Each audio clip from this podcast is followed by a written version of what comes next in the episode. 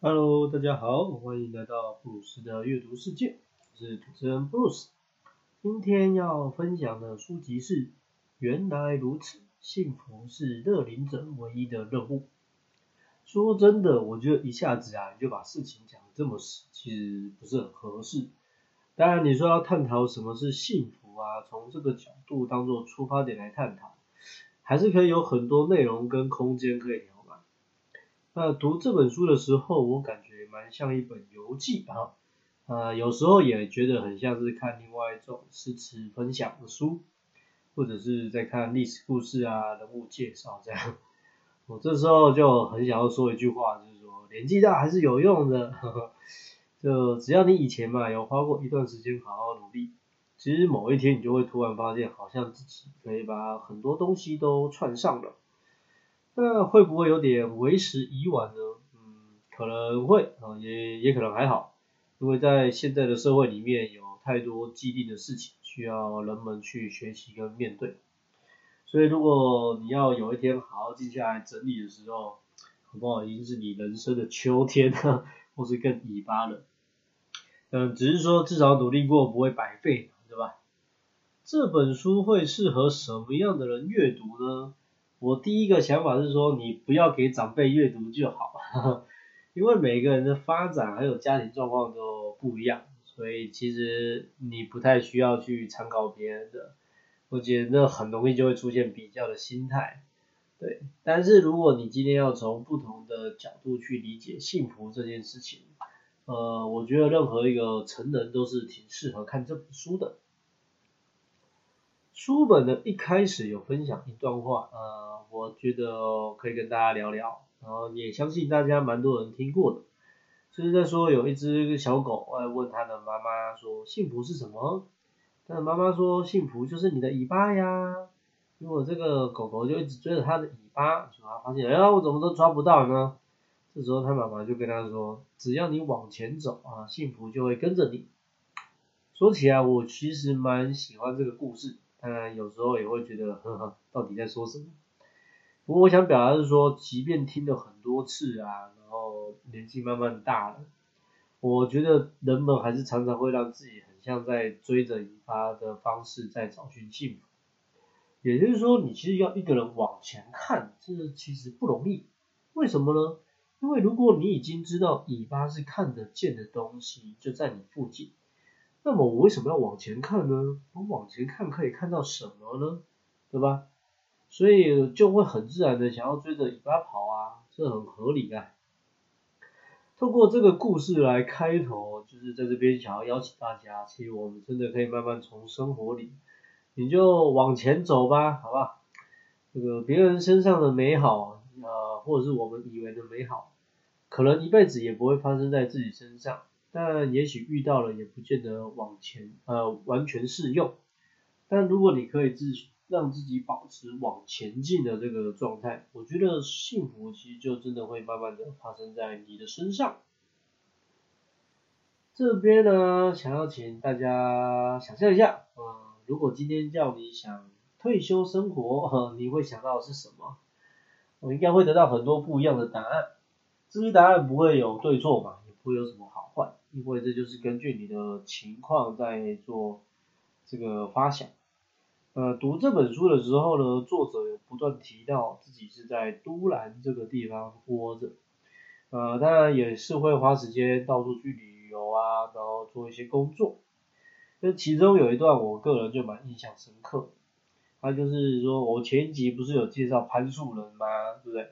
那这一集其实他也有提到关于修树这件事情，当然他这边的树比较像是那种呃园艺啊。或是小盆栽啦，跟那个前一本的攀树的呃高度跟强度上有比较大的差别。不过这不是重点，重点是什么？就是说透过修树的学习跟过程，他有一些体验跟反思，就想要特别跟大家聊一下。哦，他在说的就是说，其实生命有一个开始，会有一个结束。那其实你真的希望这棵树，呃，就以树来说好了，那它要有不一样的面貌。其实你一定要做一些修剪嘛，然后就是那个修剪的过程中，其实就很像是你把自己心中的一些执念给放下，这样对。但是就是有人会希望说，哦，我的树要漂漂亮亮，但我又不希望它现在怎样怎样，或者是不希望它被动动动手脚之类的。那刚刚讲到的执念部分，如果之前你有收听过这个走在庄子逍遥的路上，应该就会有一些印象。其实这本书也有提到庄子，然后刚好也是提到逍遥，嗯，这边就不太多说了。那有兴趣大家可以回头去听看看。呃，其实要说的就是说，生命的流程就是那样，好不好？嗯，不一样的人经历再多不一样的事情，我们终究还是要回到这个最基本、最简单的生活原理。呃，只是理论归理论啊，实物上就操作起来比较困难。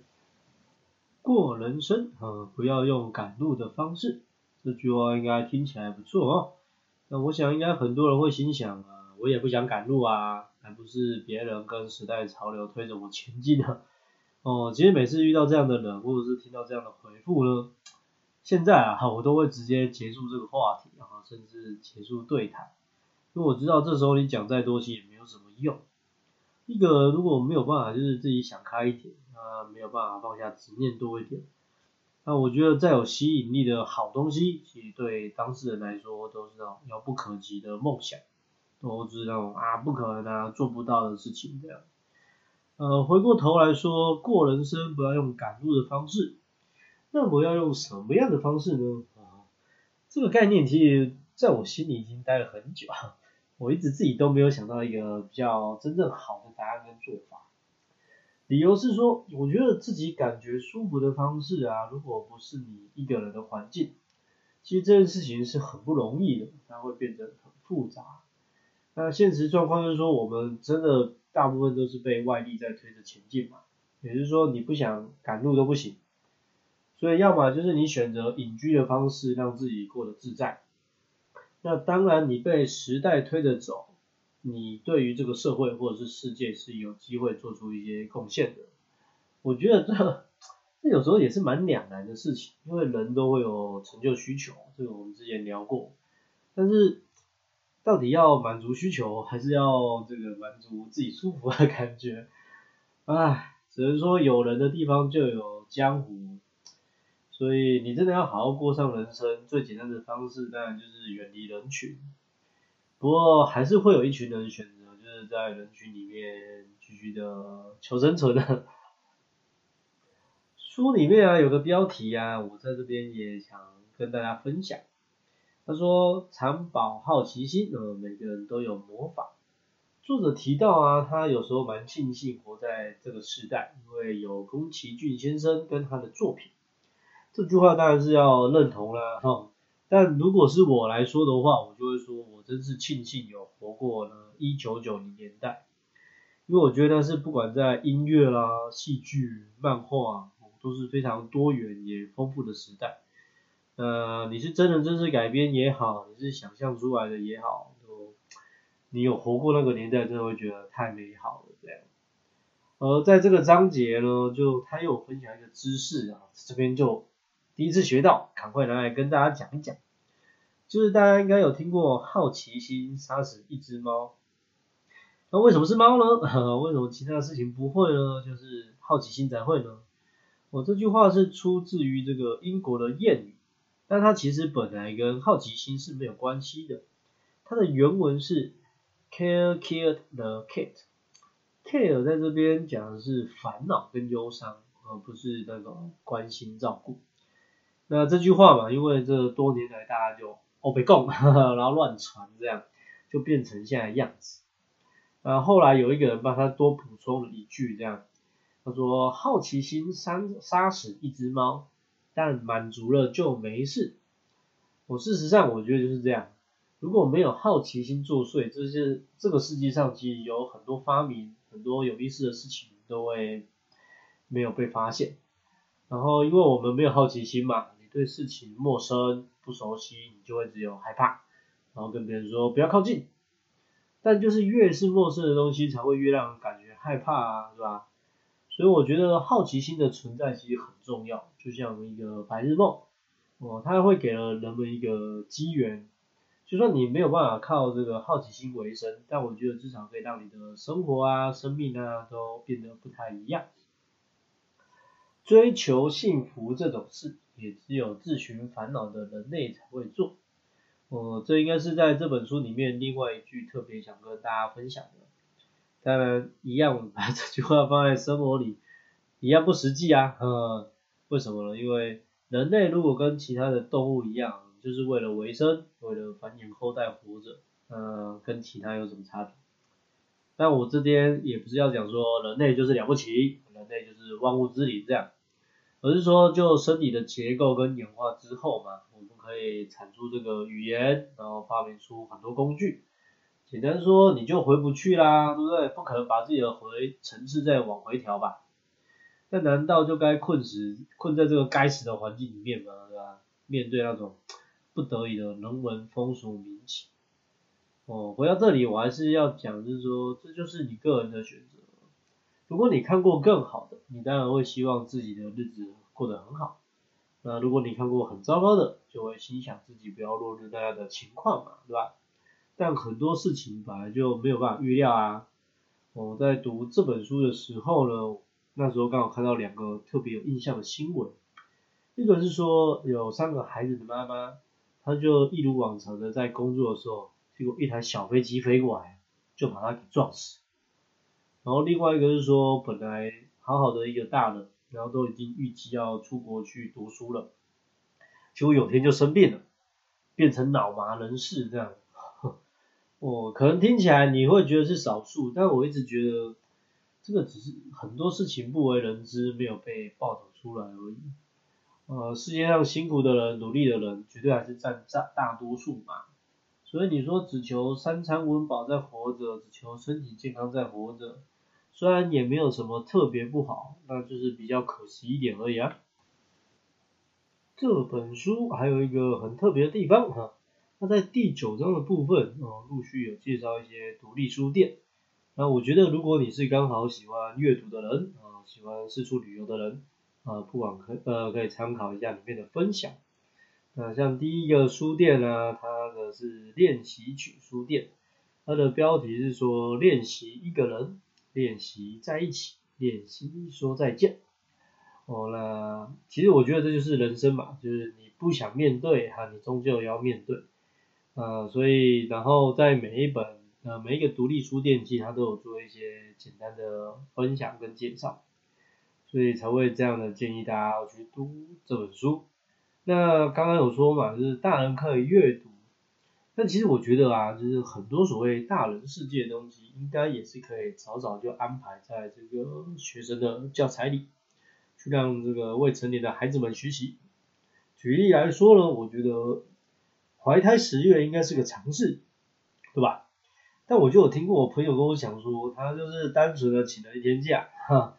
然后隔天去上班的时候呢，就有学生说：“老师，你不是去生小孩了吗？老师，你会不会走一段路，或是上个厕所，小孩就生下来了？”这些话啊，就是你是从国中生里面听出听到的话，我你就觉得不像是搞笑，也也不是什么天生浪漫，就是说对于这样的事情，你太没有概念了吧？哦。不过关于性教育要怎么安排内容跟启程啊，有机会再聊聊。只是我觉得，嗯，关于这种这方面健康啊，或者是出社会一定要面临的事情，还是可以有机会多跟孩子们说说。呃，还是先回到这本书的分享啊。呃，最后想要特别跟大家讲的，就是说，其实这就是我个人的感言，这样。呃呃，很简单呃，我觉得呢，每个人应该都要早早去开始找寻你人生的活法，然后，找寻你每天想要付出的价值是什么，就是你知道你今天在干嘛，你为了什么在努力，为了什么在付出，哦，但是这个什么呢，最好是一个进行式，哦，是一个可以推进的东西，也就是说，我们用定定目标来说，它不会是你一个最最终目标。因为其实有很多人，就是他成年了嘛，或者是完成了他的最高学历之后，他还是没有学以致用啊。为什么呢？因为他根本就没有好好的思考过我讲的这些状况，就是很单纯的啊，为了我要吃饱我努力啊，为了老了怕没有地方住啊，我要好好的工作啊，呃，为了我想要出国啊，然后省吃俭用，然后就搞到营养不良啊。哦，我觉得这个作为人类最大的庸人自扰行为之一，就是像这样这个过度未雨绸缪哈。其实啊，我觉得在面对未知的人生跟环境，慢慢的我们在及时行乐还有做好准备之间达到一个平衡就够了。这本书的分享就先到这里了，我里面其实也介绍了很多诗词内容嘛，开头有说。那么我觉得搞得很像又看了一次这个二十四节气的诗词密码那样。不过在这里面选的人，那个作作家其实跟节气密码里面的有很大的差别。对，所以大家也可以看看这本书这样。那我的意思说，呃，可能也刚好是因为挑到一本作者是文人出身的书啦，所以就这方面的资讯会非常的丰富。那如果有机会，我再来看看能不能找到非文人的出书，呃，我觉得应该蛮有意思的，呵，呃，有兴趣的话，记得去找这本书来看哦。下一集预告，嗯，要来分享的书本是《在都市蜗居十年，我过得还不错》，呃，一样可以说是很有缘分的遇到这本书，因为这是我去另一间图书馆看的书。那内容讲起来呢，我觉得很像是今天的青年版，呃，现在嘛，很多越来越多人选择躺平啊、减居啊之类的，呃，我觉得就是说这个世界跟社会就是让人们慢慢失去好好活着的梦想，甚至是打击他的信心。是活着当人类，呃，应该是很有意思的事情才对。呃，另外为什么想要特别分享这本书呢？是其中一个理由是，作者从焦虑的角度当做出发点来做个人经验分享。那这跟传统的教科书或是坊间其他比较专业的书籍是有一些差别的。如果有兴趣，你可以先去预约来看，或是等我来跟你聊聊。我是 Bruce，下次见喽。